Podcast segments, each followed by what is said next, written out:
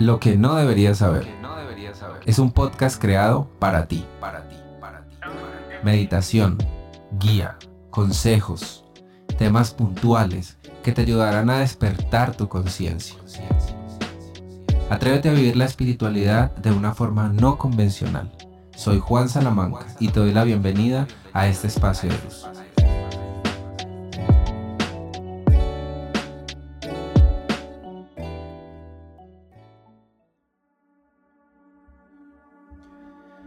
Hola, hola, bienvenidos a este primer episodio de su podcast Lo que no debería saber. Y bueno, no les dije nunca por qué se llamaba Lo que no debería saber. Eh, finalmente crecimos eh, rodeados de una gran cantidad de estímulos, de creencias, en su mayoría limitantes. Y cualquier pensamiento divergente o distinto pues es considerado como peligroso, como rebelde, como que atenta a la norma. Pues este podcast precisamente es para eso. Lo que no deberías saber es la recopilación de años de mucho aprendizaje que se ha recibido directamente de la divinidad, sin decir que sea la verdad absoluta. Finalmente es una verdad que que ha tenido un gran sentido y un gran impacto para mí y que quiero compartir con, con todos ustedes porque seguramente en muchas de nuestras sesiones y de nuestros encuentros le encontrarán también un sentido y se podrán apropiar de la verdad de su ser interior. Así que buenos, bienvenidos, aquí un poquito más relajados, eh, para entrar a un tema que me parece muy importante y es la sensación de falta de propósito la sensación de soledad. Eh, y esa pregunta constante de por qué o para qué estamos aquí en la Tierra. Y bueno, eh, este es un tema bastante denso y es un tema también muy bonito que nos permite abrirnos a un autorreconocimiento de suficiencia. Cuando nos damos cuenta que nuestra misión finalmente es encontrar la forma de servir desde el pedacito de vida que se nos ha brindado a todos los seres sintientes, no solo a los hermanos humanos, sino a todos los seres sintientes. El propósito de vida es el mismo para todos y es el servicio. Piénsate que hace el bombero, servir. Que hace el contador, servir. Que hace el odontólogo, servir. Finalmente en todo lo que vemos a nuestro alrededor encontramos servicio. Entonces la forma de poder servir a los demás desde ese pedacito de vida, desde ese contexto, desde ese clan familiar, desde ese pedacito de sociedad que te rodea. Cómo hacerlo desde el corazón brinda un propósito bien importante. Y desde ahí, siempre con amor, darlo todo. Realmente nos encontramos con esta pregunta de ¿para qué y por qué estamos aquí en la Tierra cuando no estamos alineados con ese propósito?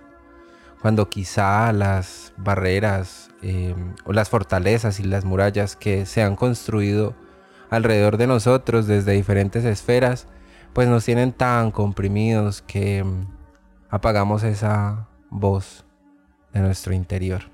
Y podemos verlo, en la mayoría de nuestros padres, en la mayoría de nuestros abuelos, cuando finalmente sí han tenido una vida de servicio, pero no ha sido una vida conectada con ese propósito interior.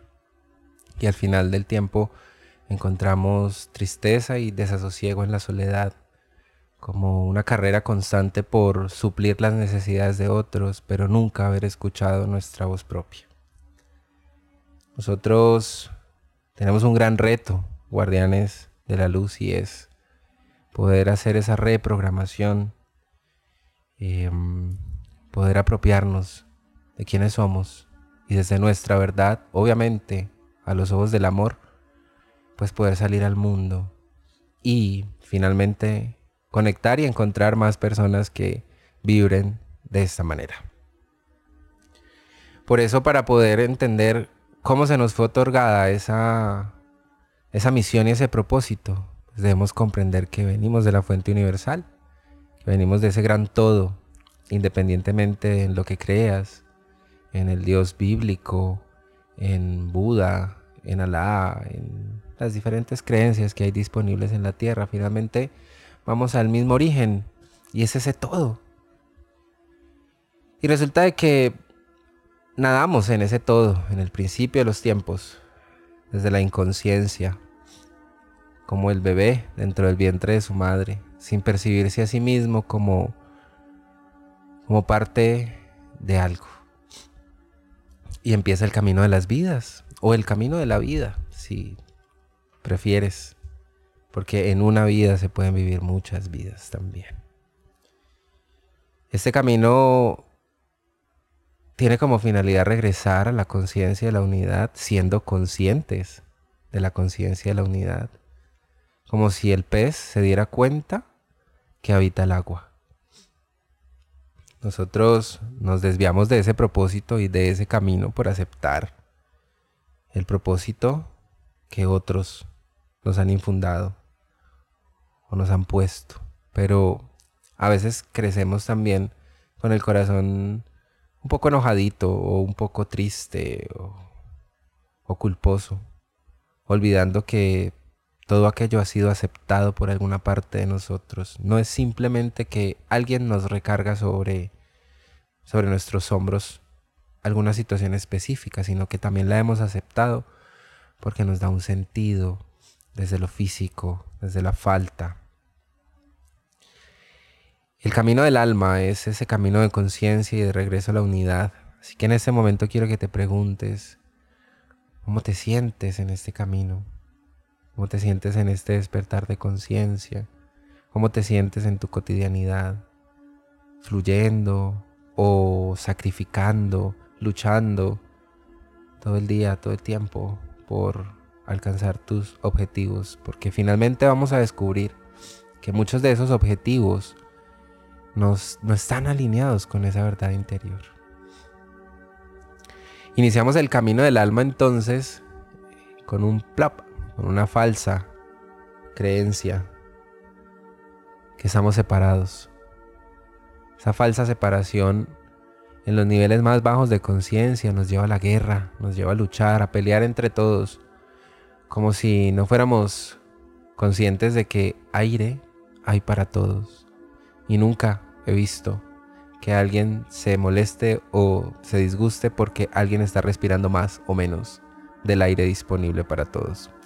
Cuando hacemos conciencia de esto, de que hay muchas cosas disponibles para nosotros y que hay para todos, empezamos a unirnos y a encontrar personas en este camino que nos inspiran al compartir y finalmente que fomentan ese servicio del corazón. Esa falsa separación de la creación nos lleva a la construcción del ego. Y sí, creo que en ese momento en la era de la información, cuando podemos acceder a diferentes tipos de fuentes en las redes sociales, pues hemos visto cómo se ha tergiversado un poco algunas eh, creencias o teorías de pronto del oriente que nos hablan de que el ego es ese enemigo y finalmente no es así. Quizás sí, el ego es una estructura interna que hay que vencer, pero que hay que vencerla con todo el amor posible, porque es parte de ti. El ego es eso que creaste en el momento de tu vida en el que más lo necesitaste y que se fue fortaleciendo como un escudo, como una defensa para preservarte de cualquier cosa que te pueda hacer daño. Así que pretender que la muerte del ego suceda hoy, en este instante, sería también aceptar que gran parte de nosotros pueda faltarnos y si no hay una conexión con nuestro interno, pues vamos a quedar en el limbo, en la nada. Entonces, el camino finalmente es poder brindarle herramientas, certezas a esa estructura de que ya no necesitamos defendernos del mundo que nos rodea.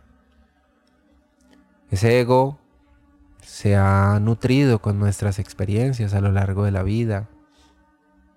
Ese ego nos ha acompañado como un escudero y como un guardián. La pelea no es contra el ego. La pelea es descifrarlo, descubrirlo, entenderlo, racionalizarlo si es posible también.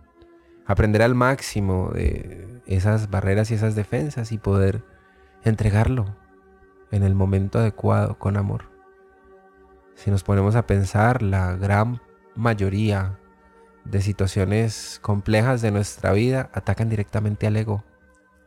Y ahí nos quedamos nadando años y años en esa identificación con frases como él me hizo, ella me dijo o no me dijo o me hizo sentir de determinada forma. Y nos olvidamos que nadie nos hace nada. Nosotros nos hacemos a través de otros para poder entender dónde nos duele. Esa separación del creador em, nos lleva entonces en este camino de la vida a individualizarnos, a sentir que estamos en modo defensa, a sentir que estamos guerreándola, luchándola por obtener el pedazo de pan o por cumplir nuestros sueños, cuando finalmente hemos venido a la tierra con un propósito mucho más grande y es no exactamente seguir el camino de Jesús o de Buda, pero sí inspirarnos en que estas personas pudieron entender que el lenguaje era el amor y el servicio, y que a través de eso podíamos, podemos regresar a la divinidad. Así que cuando nos cansamos de la lucha, cuando nos cansamos del peso en los hombros, cuando nos cansamos del sufrimiento, del dolor, de la ansiedad, de la depresión, de la falta de oportunidades y dejamos de culpar todo lo que está a nuestro alrededor, pues entonces brota una semilla de esperanza. Y es esa semilla que nos permite aprender a ser conscientes de que somos parte de la fuente de la creación que es solo amor. Se acaba la lucha, se acaba el pleito, se acaba la identificación y surge ese camino de auto-perdón, de resignificación. Y ahí empezamos a integrar todo aquello que nos impide regresar a la conciencia. Todo aquello que nos impide vernos como seres completos, como seres provistos de múltiples dones. Ahí, en ese camino de la vida, llegamos a, lo específico, ¿no? Y es entender que finalmente desde antes de nacer elegimos a la madre y al padre en esta existencia. Y al elegir a la madre y al padre, elegimos a nuestra familia y detrás de ellos a todos los clanes. El clan de mamá y nuestros ancestros, el clan de papá y nuestros ancestros también. Y ahí a veces olvidamos que toda esa información que ha pasado de generación en generación o de, generación en generación, em, pues nos baña, nos, nos cubre, nos condiciona y les inspiro en este momento a revisar esa historia de los clanes y lo vamos a hacer en posteriores encuentros desde el amor, no desde la falta, no sintiendo que nos deben, porque antes nos han dado mucho más de lo que pudiesen habernos dado. Finalmente, en consulta me gusta mucho decir, ¿qué sería de tu vida si tu abuelo no hubiera usado su bicicleta para visitar a tu abuela? tantos y tantos días hasta que perseveró. ¿Qué tal si un día hubiera tirado la toalla y hubiera dicho, no, vive muy lejos, mejor no voy? Pues finalmente no hubieras, no hubiera tenido esa descendencia que al día de hoy te ha permitido estar aquí en la tierra. Entonces cada esfuerzo de tus ancestros es valioso, es precioso. No solo nos fijemos en lo que no nos han dado, fijémonos en, todos esos esfuerzos. Esa vida específica Em, esa historia de los clanes, de mamá y de papá, reposa sobre nosotros. Y en el momento mágico en que tú como esfera, como parte de la unidad y del todo, descendiste a la tierra y en el momento de la unión de la célula de tu madre y de tu padre, tomaste cuerpo, aceptaste esa información y aunque no eres el responsable de transmutar y transformar todos esos patrones, sí hay un gran paquete que finalmente llega a cargarse sobre ti para que contribuyas a la liberación de los secretos del clan. Eso lo hablaremos también posteriormente. Soltando un poco entonces ese, ese, ese tema pasamos a hacer conciencia del vientre de mamá. Y ahí nos preguntamos qué pasó mientras mi madre estaba embarazada de mí, cómo se sentía, cómo fue la relación con papá, tenían o no tenían una casa propia, vivían del diario o tenían buenos ingresos, había honestidad o por el contrario había miedo al abandono, miedo a la pérdida, miedo a la infidelidad o al engaño. Y sí, ese, ese feto que ha sido recibe toda esta información, pero solo con el paso del tiempo se hará propia. Son como pequeñas sensaciones que van tomando forma hasta llegar a nuestra versión del día de hoy. En la infancia, nosotros recreamos toda esa programación y cuando empezamos a cuestionarnos de dónde viene este miedo irracional a perder, a fallar, a no ser aprobado, a mm, ser abandonado, y empezamos a ir un poco hacia atrás, vemos que efectivamente muchas de nuestras experiencias infantiles estaban rodeadas de estas sensaciones que nunca se resolvieron, porque finalmente cuando somos niños, primero nos enseñan dónde queda Marte o cómo resolver una multiplicación, pero nunca nos enseñan dónde poner nuestras emociones, nuestros sentimientos y cómo gestionarlos para integrarlos y no tener una relación negativa con ellos. Finalmente, después de la infancia, inicios de la adolescencia, toda esa programación recibida y recreada se convierte en información apropiada, porque ya hay una conciencia. Es que ya no es lo que le están haciendo al otro, ya no es lo que le hacen a mi madre, o a mi padre, ya es lo que me hacen directamente a mí. Y es entonces cuando veo en mi conexión con la sociedad, eh, en el tema escolar, con los pares, con los primos, con los hermanos, una gran apropiación de esta programación. Y crecemos sintiéndonos tal cual como, como, como les venía mencionando en, en, en esas presensaciones abandonados, rechazados, juzgados, no suficientes, etcétera, porque hay infinidades de formas. Y así llegamos a la adultez, buscando relaciones de pareja que mm, nos sigan revictimizando, buscando relaciones laborales donde no somos suficientes, buscando recrear esa programación de poca abundancia o de poca salud, hasta que llega un momento en el que definitivamente decimos basta. Tengo que encontrar mi propósito. Y empezamos entonces este camino de autodescubrimiento, este camino de, de autosanación. Cuando morimos a la identificación de los deseos del ego, que finalmente es, como les contaba minutos atrás, quien ha recibido toda esta programación y quien se afecta realmente con todo lo que pasa en su entorno. Entonces, desde allí podemos hacer una lectura. ¿Será que esta falta de propósito es porque de pronto acepté eh, que mi madre quería que yo fuera médico y finalmente hoy en día quiero ser artista? ¿O que de pronto fui el hijo bastón o la hija bastón y todos los hermanos se fueron de casa y quedé al cuidado de mis padres y crecí siendo cuidador y protector y de repente algún día mamá y papá faltan y ahora me quedo sin propósito, sin a quién servir. ¿Será que mm, esa falta de propósito, esa sensación de soledad tiene que ver con mi deseo interno de ser aprobado, de ser complaciente para no ser abandonado? Este podcast te invita a cuestionarte y te invita a tener lápiz y papel en mano para que todas esas incertidumbres se vayan respondiendo a lo largo del camino. Así que espero que esta información, breve pero con mucho amor, te lleve a cuestionarte hoy sobre esas programaciones.